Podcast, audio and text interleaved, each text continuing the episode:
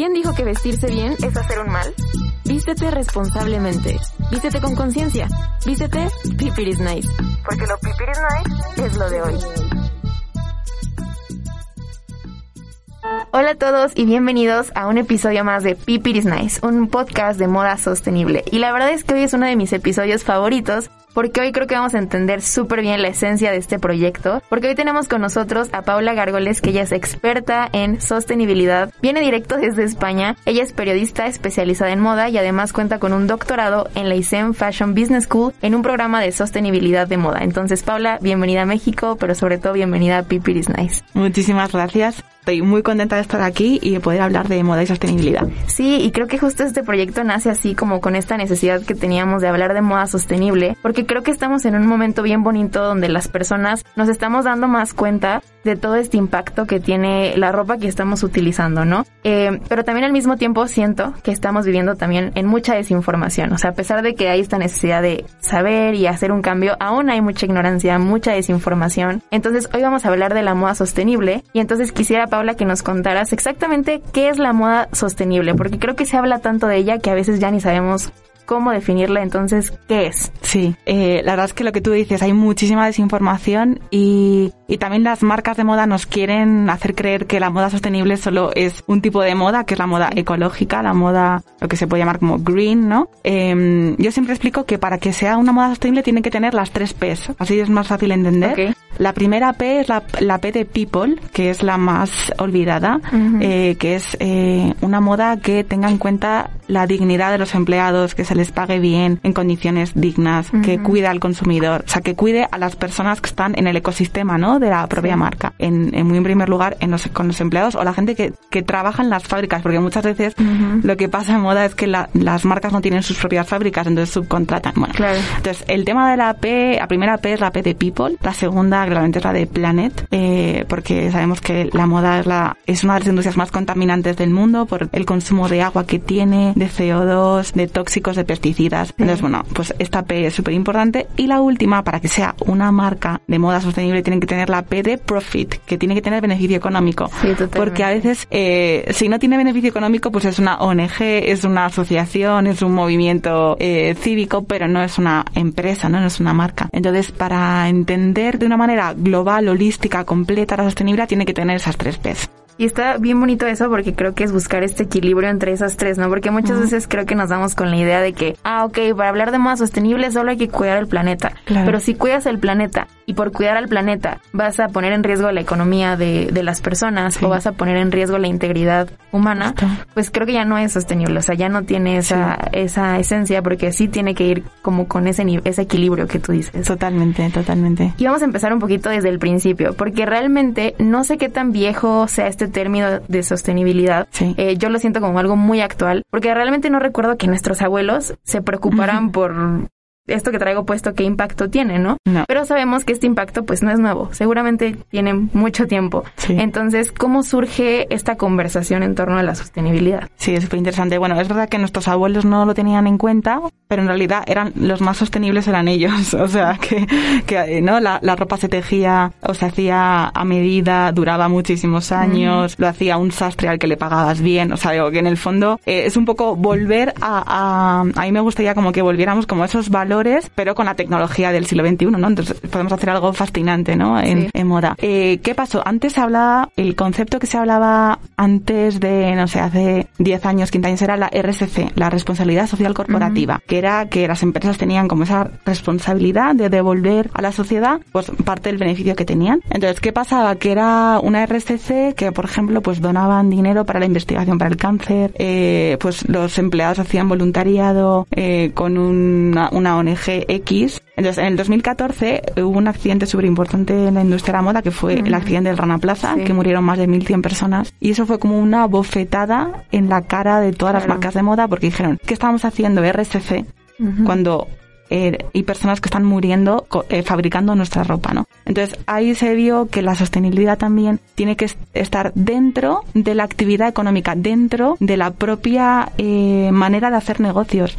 Entonces digo, ¿para qué sirve donar dinero a la investigación del cáncer, que es una cosa muy positiva, si dentro de mi, mi cadena de producción está siendo indigna? Entonces ahí es cuando se pasó al tema de sostenibilidad eh, y de hecho ya últimamente eh, se está utilizando ya como un término mucho más mayoritario, ¿no? Como más global, la sostenibilidad.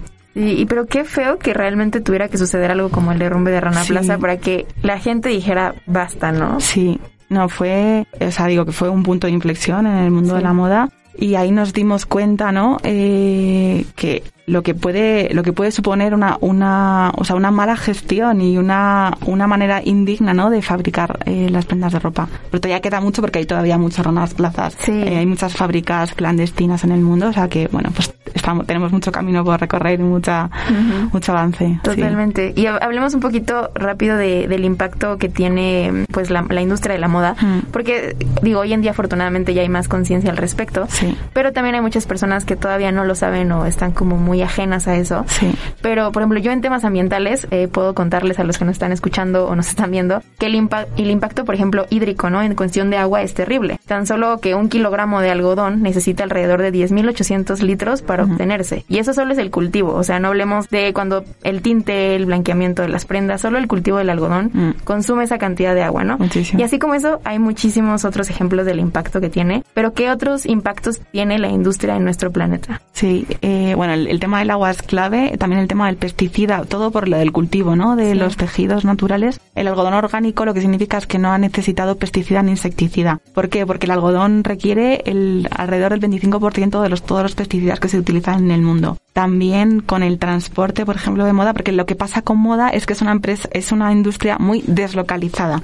¿Esto qué significa? Pues que se diseña en, imaginaros, H&M, ¿no? H&M. Se diseña en Suecia, se fabrica en Bangladesh, pero el algodón se ha teñido en la India, se ha cultivado en mm, Tailandia, ¿me entendéis? o sea que sí. hay todo un movimiento que lleva a muchísimo eh, consumo de, de transporte, ¿no? De Sí. CO2. Y luego el consumo humano, o sea, eh, es una es una industria que necesita, o sea, es un suena muy feo, pero hace un consumo muy intensivo también de mano de obra. O sea, las- la ropa que llevamos nosotros, nosotros nos pensamos que lo ha hecho un robot, pero no, no, lo han hecho personas a mano con una máquina en una fábrica a 38 grados, con una humedad horrorosa, sin aire acondicionado, sin, bueno, aire acondicionado ya es un lujo, pero sin días de descanso, sin seguridad social, sin un contrato, ¿no? Sí. Se calcula que en Guangdong, que es una, es una región de China que fabrica mucha ropa, pues eh, hicieron un estudio y calcularon que las mujeres jóvenes que trabajan en las fábricas trabajan 150 horas extra al mes sin cobrarlo, claramente, sin seguridad social y, y sin ningún segu- seguro médico, ¿no? Entonces, eh,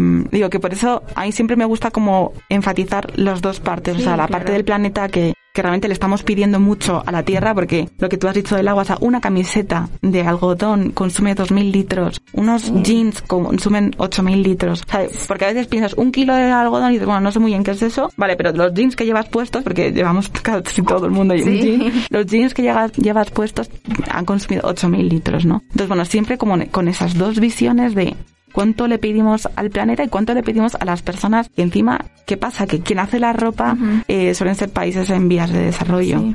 Sí, y qué, y qué fuerte. Yo me acuerdo cuando pasó lo de Rana Plaza, igual esto era como todo un tema porque las personas afectadas, ¿no? Que perdieron quizá Ujú. familiares o tuvieron que ser hospitalizadas, pues jamás se le, no tienen un seguro. Entonces nadie cubrió esos gastos, ¿no? Y, Sí. y qué fuerte que pues dediques toda tu vida a trabajar todas esas horas para que en una situación así pues quedes totalmente vulnerable. Sí, es muy impresionante. Hay eh, documentales, ¿no? De este caso y una- vi uno que bueno, se llama The True Cost, por si os interesa el tema, está en YouTube, está abierto. eh, y dicen, o sea, claro, dice, hemos hecho esta ropa con nuestra sangre.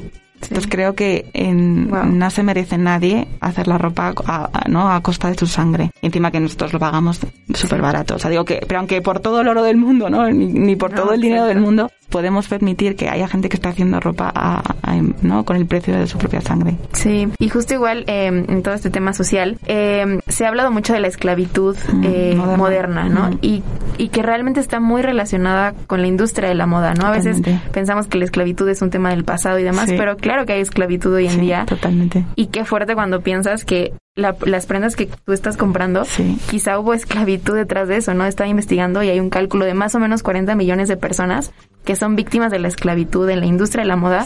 Y qué triste porque el 71% son mujeres, ¿no? Entonces, ¿cómo, ¿cómo es esta explotación moderna en temas de moda. Sí, o sea, em, eso se, se, sabe, ¿no? Que el 80% de las personas que trabajan en las fábricas son mujeres, sobre todo son suelen ser mujeres jóvenes, eso en condiciones, digo, que no llega al salario mínimo. Hay casos súper tristes de mujeres, por ejemplo, que se han tenido que prostituir para conseguir dinero para una operación, o sea, cosas que, claro, nosotras como mujeres decimos, es que no podemos seguir apoyando esto, o sea, eh, a mí por eso eh, me sale como la, la, el lado como más feminista, ¿no? Positivo de vamos a apoyarnos entre nosotras y apoyarnos entre nosotras es no seguir comprando ropa tan barata. Pues yo siempre digo que cuando te vas a una tienda y te cuesta una te cuesta una camiseta 5 dólares es que no sé todavía en pesos no sé manejarlo ya lo siento. Eh, te cuesta una camiseta menos que un que un menú en McDonald's. Algo está pasando. Y si esto me ha costado a mí 5 dólares cómo puede ser o sea cuánto le habrán pagado a ella y alguien tuvo que pagar el precio que yo no estoy pagando. Claro, o sea, nada es gratis, nada es gratis. Entonces, eh, yo siempre digo que nos tenemos que responsabilizar como consumidores que nuestro, nuestra compra es nuestro voto.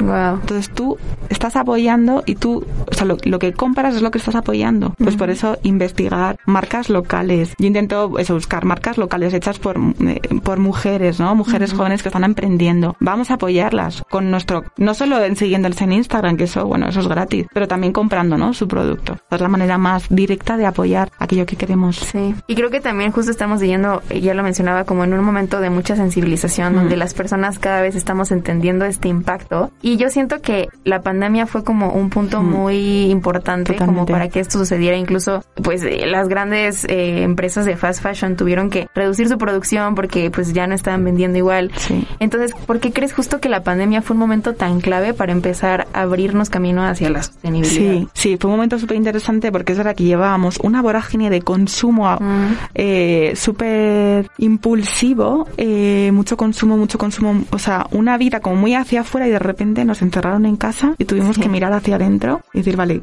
eh, ¿para qué yo tengo todo el armario lleno si realmente no es lo que necesito, que lo que necesito es eso, estar cerca de los míos, la salud. O sea, como que nos, ese parón que nos hizo mirar hacia adentro, eh, nos, dio cuenta, nos, nos, dimos, nos dimos cuenta que la moda no, no, no están utilizando la moda como realmente se merece, ¿no? Eh, y sí, eh, en un momento de caos, de incertidumbre económica, lo último que te compras es ropa, ¿no? Porque además todos teníamos el armario lleno de ropa. Entonces sí, ha sido un punto de inflexión muy interesante que ojalá nos sirva para empezar a consumir de una manera mucho más consciente.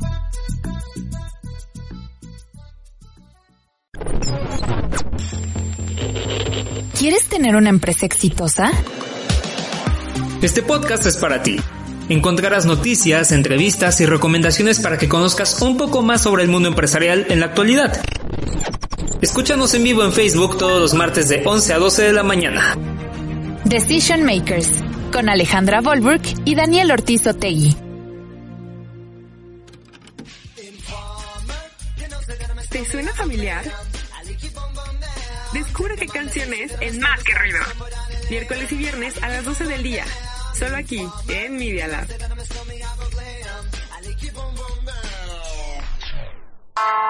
Y creo que ahora justo en estos tiempos eh, todas las marcas se están queriendo sumar como a este movimiento, ¿no? De sostenibilidad. O sea, tenemos desde marcas de lujo como esta semana vimos con Coach, que ya platicábamos, hasta marcas como H&M o el mismo Shane, eh, que quieren subirse a este tren de la sostenibilidad, ¿no? Sin embargo, yo creo que mm, aquí hay que ponernos más serios. Creo que es un momento también en que como consumidores seamos un poquito más críticos a la hora de, de entender cómo estas marcas están manejando la sostenibilidad, porque yo siempre he sentido que ser sostenible siempre tiene que venir acompañado de pruebas que lo respalden, ¿no? Y de información que respalde que realmente está siendo una, una marca sostenible. Entonces, eh, pues yo quisiera preguntarte, ¿qué hace a una marca sostenible? Bueno, el tema de, la información y de la comunicación del greenwashing es una cosa increíble. Em, como consumidores justo tenemos que tener datos y tenemos que ser muy críticos porque, por ejemplo, eh, la colección sostenible de H&M, ¿no? De Conscious, y dices, vale, eh, ¿por, qué es, ¿por qué es sostenible? Porque está hecho con material reciclado. Y ya, eso a mí no me sirve. ¿Cu- Claro. ¿Cuántas, de- o sea, ¿Cuántas prendas se han producido aquí? Miles. Sí. ¿Quién? Y luego la pregunta clave, ¿quién lo ha hecho?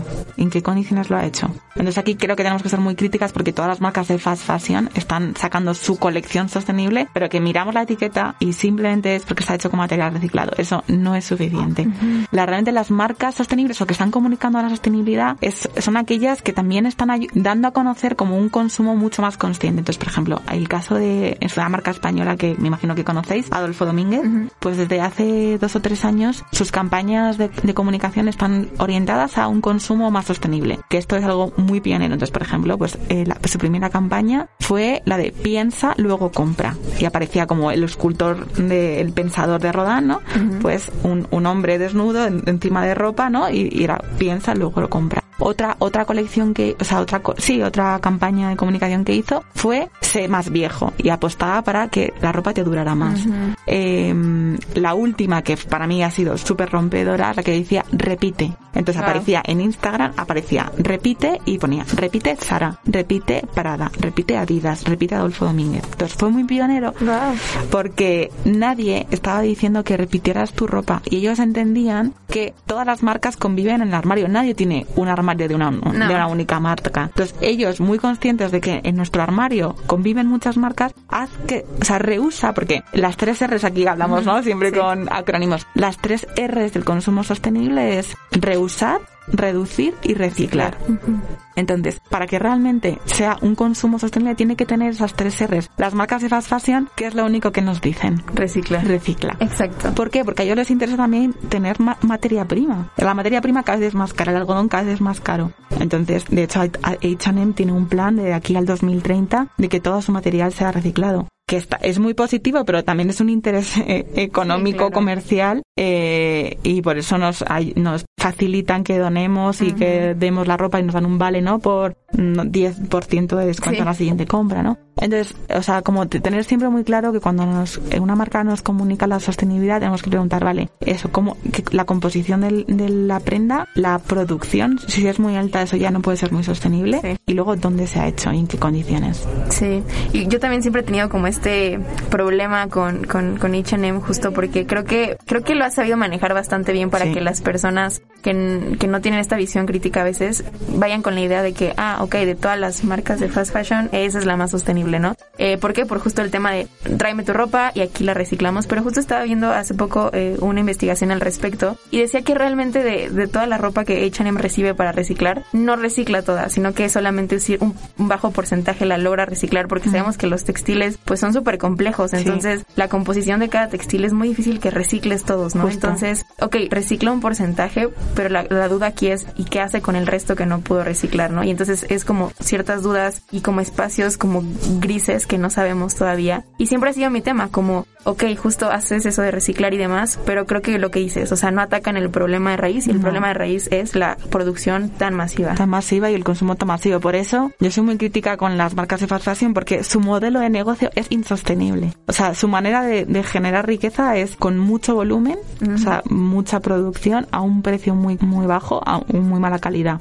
Eso es insostenible. Sí. Por mucho que donen, por mucho que reciclen. O sea, H&M, por ejemplo, es la marca más transparente en, en- en el ranking de Transparency Index, ¿no? Que hace Fashion Revolution. Pues, bueno, H&M eh, ha estado muchos años la número uno, ahora creo que está la número tres. Pero claro, transparencia es un paso, pero transparencia no es sostenible. Simplemente es que eh, informan muy bien de todo, ¿no? Y es verdad que en los países escandinavos eh, ahí están súper adelantados. Hablábamos, ¿no? Antes de México, como lo ves, digo, en Europa los países escandinavos son los número uno en, en estos sostenibles, son mucho más conscientes. De hecho, ellos tienen hasta una palabra, o sea que ya me parece increíble, tienen un término para decir la vergüenza que puedes sentir de tener ropa eh, hecha eh, en malas condiciones, ¿no? De comprar en fast fashion, como esa sensación cuando compras que dices, Sí. uy, o sea, comprando. sí. Sí, justo, esa culpa que te puede entrar por comprar en fast fashion, ellos tienen hasta una palabra, o sea, para que veas, ¿no? Como que están ahí muy, muy desarrollados, pero vamos, H&M produce todo en Bangladesh. Eh, mm, de hecho, esto les ha, les ha eh, provocado muchos problemas de temas de diseño y de estilo, porque claro, lo producen a con mucho tiempo de adelanto, lo mandan para allá y claro, llega a Europa y no gusta. Entonces, por ejemplo, Inditex produce mucho más local, más en proximidad y va, va midiendo el gusto del consumidor todo el rato. Sí. Y hablaste ya un poquito hace rato del término de greenwashing, que creo que todavía eh, ya es más conocido, pero también falta mucho. Cuéntanos qué es el greenwashing y cómo se identifica, porque creo que es bien importante. Sí, el greenwashing es cuando las marcas intentan parecer más sostenibles a través de la, la, comunicación, el marketing. eh, y cuando solo cuentan una parte de la verdad, ¿no? Entonces, por ejemplo, eso, el caso, me acuerdo ir caminando por Serrano, ¿no? En Madrid y de repente un escapa, el escaparate de mango es un mango enorme que hay en Serrano y ponía, con esta colección se, hemos ahorrado 100.000 litros de agua, en cada vaquero hemos ahorrado no sé cuántos, tal. Y era como espectacular, ¿no? Uh muy espectacular la campaña y, y, claro, me puse a investigar sobre esa, esa colección y dices, bueno, es que han producido miles de vaqueros, los han producido en Bangladesh. O sea, esto, esto es un caso enorme de greenwashing, por ejemplo, ¿no? Que te intentan como seducir, ¿no? Con la sostenibilidad, pero en el fondo no son sostenibles. Sí. Solo es una parte. Y creo que es el riesgo, o sea, creo que hay dos, dos caras de la moneda que la sostenibilidad esté tan de moda. Creo que es muy bueno porque justo abre esta puerta como a muchas posibilidades alternativas a cambios, pero también tiene este riesgo porque ahora es lo que las, lo que las marcas buscan, ¿no? O sea, creo que si ahorita no hablas de sostenibilidad como marca, o sea, estás quedándote atrás. Totalmente. Pero justamente por este fin de simplemente cumplir esta necesidad con los consumidores de ser sostenible, a veces mienten, o sea, digámoslo como es, mienten. Sí, sí, no, tal cual, tal cual. Esto es un problema muy grande. Por eso me encanta este podcast, o sea, que falta mucha formación al consumidor, decirle que hay, hay otras maneras de consumir, o sea, al final la clave es consumir menos y consumir mejor, y en ese mejor eh, está el second hand, en ese consumir mejor está eh, marcas locales, está en reparar tu ropa, está en vender la ropa que no tienes. El otro día conocí una, la country manager de una aplicación que está en México que se llama Trendier que eso es fantástico porque es la ropa que no tengo, la vendo. Y también te permite no comprar ropa de segunda mano. Hay muchas maneras, la tecnología nos está facilitando muchísimo, cosa que antes era imposible. Nos está facilitando un montón. Y es verdad que es más fácil ir a la plaza y ir a H&M. Es mucho más fácil que buscar una marca que esté, eh, que sea sostenible, que sea local, que me guste los valores. Claro que es más difícil, pero al final es lo que merece la pena, ¿no? Sí, totalmente. Y, y Justamente creo que es bien interesante porque, como decías, a veces creemos que la sostenibilidad o ser una marca sostenible, pues solamente es, no sé, que el, empaque sea biodegradable o que sea tela reciclada, ¿no? O sea, como estas cosas que ya estamos acostumbrados a ver, pero creo que hay muchas formas de sumarte a la sostenibilidad. Justo yo estaba eh, leyendo sobre una marca que me parece que es una marca danesa que se llama Organic Basics, que es una marca danesa de ropa interior masculina y ellos lo que hacen es que la composición de la, de la prenda me parece que tiene plata, la ropa interior. Lo que hace es que no tengas que lavarla cada uso, ah, sino que puedas como obviamente darle un proceso, pero no utilices el agua para que no la laves tanto. Entonces son cosas que dices, ni siquiera es tela reciclada, no habla de un empaque biodegradable, sino que se está sumando aquí con tecnología. Entonces también está increíble que estén utilizando tecnología para hacer prendas más sostenibles. Sí, no, la tecnología es lo que nos va a salvar. O sea, yo también lo creo. O sea, bueno, al final lo vamos a hacer cada uno de nosotros con nuestras acciones, pero la tecnología nos está permitiendo cosas, eso, increíbles, ¿no? Por ejemplo, ahora hay una empresa valenciana que se llama Genalogy que está haciendo, eh, hacen máquinas eh, que lo que hacen es eh, fabricar eh, vaqueros, jeans, que consumen 50 litros de agua en vez de 8.000, ¿no?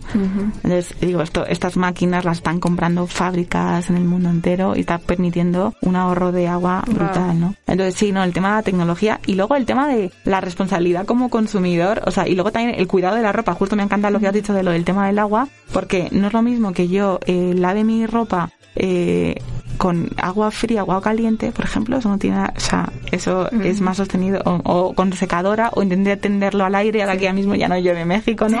Intentar tenderlo lo más natural posible para, para consumir menos, para, eh, para proteger más la ropa, porque sabemos que la secadora la, la, eso la daña mucho, ¿no?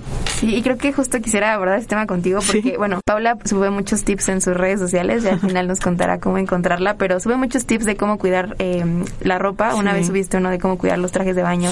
Entonces yo quisiera saber tú como de forma muy personal, porque a pesar de que a mí me fascina la moda sostenible y buscar opciones, creo que a veces me falta eso de cuidar más mis prendas, ¿no? Sí. Entonces, ¿cómo lo haces tú? O sea, ¿cómo sabes cómo cuidar cada prenda? Porque sabemos que cada prenda es un mundo, o sea, Sí. no es lo mismo lavar unos jeans que lavar un vestido, por ejemplo, ¿no? Sí. Entonces, ¿cómo, ¿cómo tú lo logras? Sí, o sea, yo lo que intento es lavar lo menos posible. eh, digo, claramente dentro de la parte de higiene y de, Claro. o sea, digo que claramente eso siempre, ¿no? Pero, por ejemplo, para no intentar ponerte a lo mejor una ropa, o sea, una camiseta interior, para no tener que lavar algo un poquito más delicado. Entonces, por ejemplo, eso lo intento hacer y así ya lavo simplemente la camiseta de algodón y ya está. Eh, intentar alargar la vida de la prenda, o sea, de los lavados, ¿no? Los con los pantalones. O sea, una me decía, no, yo cada tres veces me los, la- los lavo. Y yo, no, no hace falta. O sea, te los puedes poner hasta ocho veces sin lavarlos, ¿no? Entonces, eso, alargarlo, intentar no utilizar agua muy caliente, porque eso daña un montón.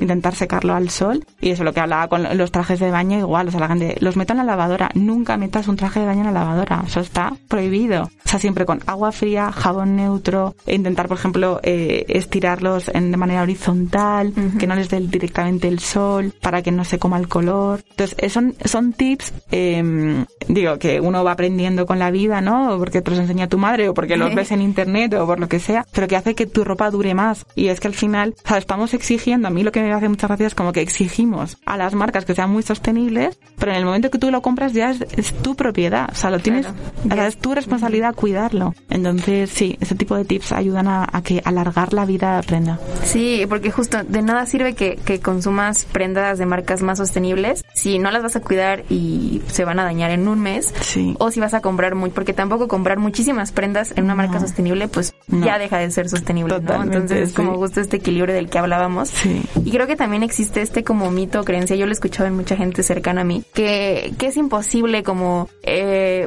vestirte de una manera más sostenible, ¿no? Porque justo es muy difícil conseguir dónde comprar la ropa, eh, que pierdes como estas tendencias, ¿no? Que solamente se encuentran en fast fashion y demás. Pero pues aquí los que nos están viendo en YouTube, eh, pues Paula es una mujer super fashion.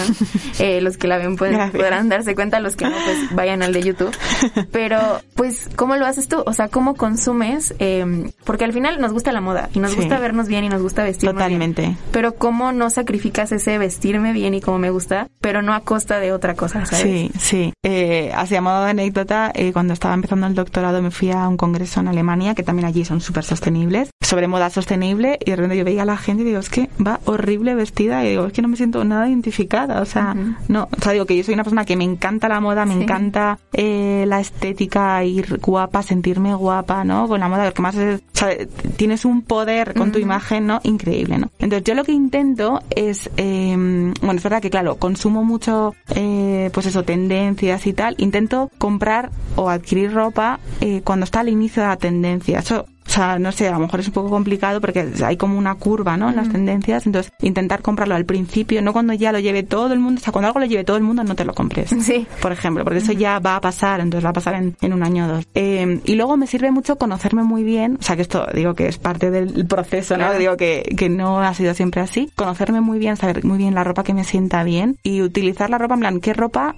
O sea, una cosa que me sirve mucho es, voy a vestirme como quiero ser como me quiero sentir. Entonces, quiero ser una persona, eso, segura, contenta, consciente, pues voy a, ves- voy a vestirme así, ¿no? Entonces, sí que es, o sea, lo que también quiero transmitir es que es posible que te guste la moda vestir bien, con ir Claro. con moda sostenible, eh, y luego siempre le puedes dar como un toque, eh, pues eso, pues a lo mejor una tendencia de maquillaje o un peinado. O sea, algo, un toque pequeño que te haga como sentirte como muy contemporánea y como muy de moda. Sí, y a mí me encanta siempre decir que no está peleado la No. sostenibilidad con, con verte bien y No, sentirte bien. para nada, porque- y para de hecho yo creo que hasta te sientes mejor. o sea, Justo, justo. cuando yo empecé a consumir en ropa de segunda mano, eh, o sea, como que no solo me sentía bien como por fuera, sino por dentro me sentía Sí, muy bien y me sí. daba este poder de decir justo lo que decías, o sea, estoy vistiéndome por una causa. o por- y entonces creo que te sientes hasta mejor cuando te vistes Totalmente, así. totalmente. Y ya casi casi para cerrar, yo sí me gustaría como que nos contaras eh, cómo podemos identificar cuando una prenda es de buena calidad y no, porque creo que a veces es bien engañoso. Sí. Vamos a una tienda y a veces no vamos a saber si eso nos va a durar o no nos va a durar. Entonces, ¿tú cómo aconsejarías a las personas que puedan ser más reflexivos antes de, o sea, en el momento que agarran una prenda y antes de irla a pagar, cómo pueden ser? Ok. Eh, lo primero, si es muy muy barato, desconfía. O sea, eso para empezar. O sea, entender la moda un poco como una inversión. O sea, tú inviertes en ti y es una manera también como de amor propio bueno hacia ti. Sí. Entonces, no pasa nada porque te gastes un poquito más. Eso, como quitarnos como esa límite mental. Por eso que es mejor comprar una camiseta buena a tres malas, ¿no? Eso, eh, y luego fijarte en la etiqueta, o sea, y leer. Eh, por ejemplo, eh, los tejidos artificiales, ¿no? O sea, el poliéster. O sea, intentar evitarlo porque eso está hecho de plástico eh, que no transpira tan bien. O sea, a lo mejor puede ser cómodo porque no te falta plancharlo y tal, pero dices, es que, es que eso al final es de mala calidad y no, no voy a estar yo a gusto, ¿no? Entonces, intentar priorizar las, las, los tejidos naturales, o sea, el algodón, la lana, la seda, eh, el lino, dependiendo en cada estación, pero siempre priorizar las, los tejidos. Y luego, o sea, también ir, ir como, ir como aprendiendo a, ir teniendo ojo de qué ropa me sienta bien, te queda bien, eh, y eso, no, o sea, probártelo en la tienda, ¿no? Sí. Súper, pues, ay, me encantaría seguir hablando de esto, la verdad es que es bien interesante y es bien necesario, Paula. Sí, Pero, cuando quieras. Sí, vamos a repetirlo. yo feliz. vamos a hacer una segunda parte de esto. Sí. Pero pues muchísimas gracias, Paula. Antes de eh, despedirnos, cuéntanos cómo te podemos encontrar, contactarnos contigo, tu día. Sí, mi Instagram es Paula Gárgoles, es muy fácil. Eh, ahí eh, convertí mi Instagram en abierto para hablar de la sostenibilidad porque me di cuenta que era un tema que interesaba y que hacía mucha falta. Y la verdad es que me encanta porque es gente como súper eh, interesada que realmente le preocupa y que quiere hacer un impacto, ¿no? Queremos cambiar el mundo o sea, a través de la moda, entonces creo que eh, estáis ahí siempre bienvenidos. Sí, vayan a seguirla porque en serio siempre sube tips, siempre sube lo último en noticias que está pasando en sostenibilidad, entonces creo que vale mucho la pena ir a ver todo lo que lo que subes. Muchas gracias. Pues muchas gracias por estar acá, Paula. Un gusto, un gusto. Me ha encantado. Y pues muchas gracias a todos los que nos vieron o escucharon. Esto fue Pipiris Nice y nos vemos en el siguiente episodio. Bye. La moda responsable no es el futuro, sino el presente. Esto fue Pipiris Nice, un podcast de moda sostenible.